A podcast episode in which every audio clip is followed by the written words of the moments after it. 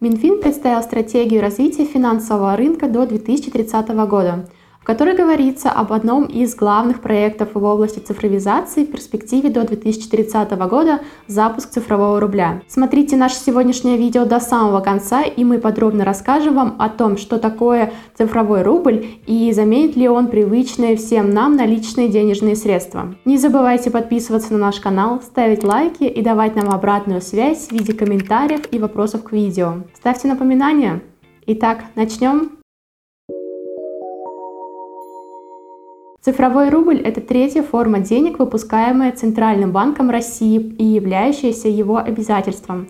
Две первые формы – это наличные и безналичные деньги. Данная форма денег является экспериментальной валютой, которая будет применяться 2022 года. Ей можно будет оплачивать налоги, покупки в магазинах и в интернете. Введение цифрового рубля будет способствовать дальнейшему развитию платежной инфраструктуры, повышению конкуренции и распространению новых и инновационных финансовых инструментов, а также росту доступности и сокращению стоимости услуг для граждан и бизнеса. Цифровой рубль будет безналичным и на нем будут свои идентификационные признаки.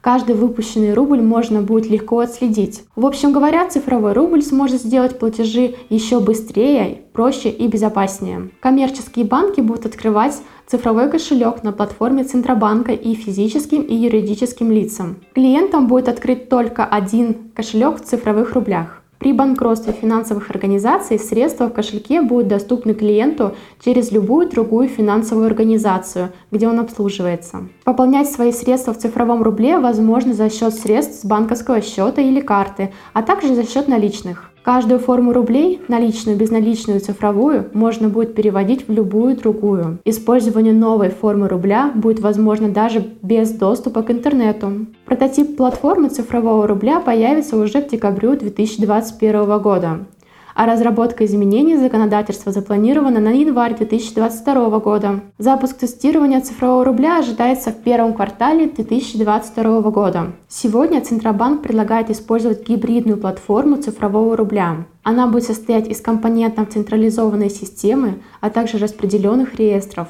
Для операций в цифровой валюте будут установлены единые правила и тарифы. Например, переводы в цифровых рублях между физлицами должны быть бесплатными, а комиссия для магазинов за оплату товаров не должна превышать комиссию системы быстрых платежей от 0,4 до 0,7% от стоимости товаров или услуг в зависимости от их категории. Также для физлиц и бизнесов не будут устанавливаться лимиты на остатки цифровых кошельках. Все средства, которые будут храниться на цифровом кошельке, будут находиться в полном доступе.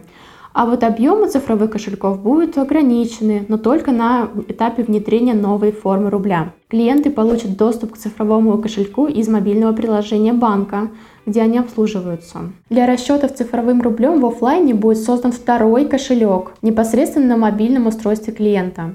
Для его пополнения необходимо перевести цифровые деньги с кошелька в приложении, а затем расплатиться. Получатель средства также сможет переводить их со своего онлайн-кошелька на онлайн-кошелек. Эмиссионный удостоверяющий центр будет осуществлять регистрацию и сертификацию ключей Банка России для эмиссии цифрового рубля. А удостоверяющий центр Банка России будет осуществлять регистрацию и сертификацию ключей финансовых организаций для проведения платежей. Первая пилотная группа по внедрению цифрового рубля состоит из 12 банков. В их число входят такие банки, как Альфа-банк, ВТБ, Газпромбанк, Тиньков и Сбербанк и другие. Заменит ли цифровой рубль наличные?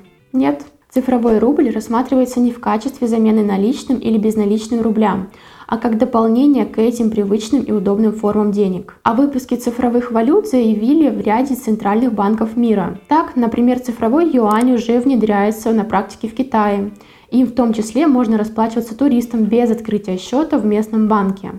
Летом о начале тестирования цифрового евро объявил Европейский центральный банк. Технологии расчетов постоянно совершенствуются, и то, что нам казалось бы далеким будущим, уже становится реальностью. Следите за нашими новостями. Мы обязательно вернемся к теме расчетов цифровыми рублями, как только появится новое законодательство и появится первая практика применения.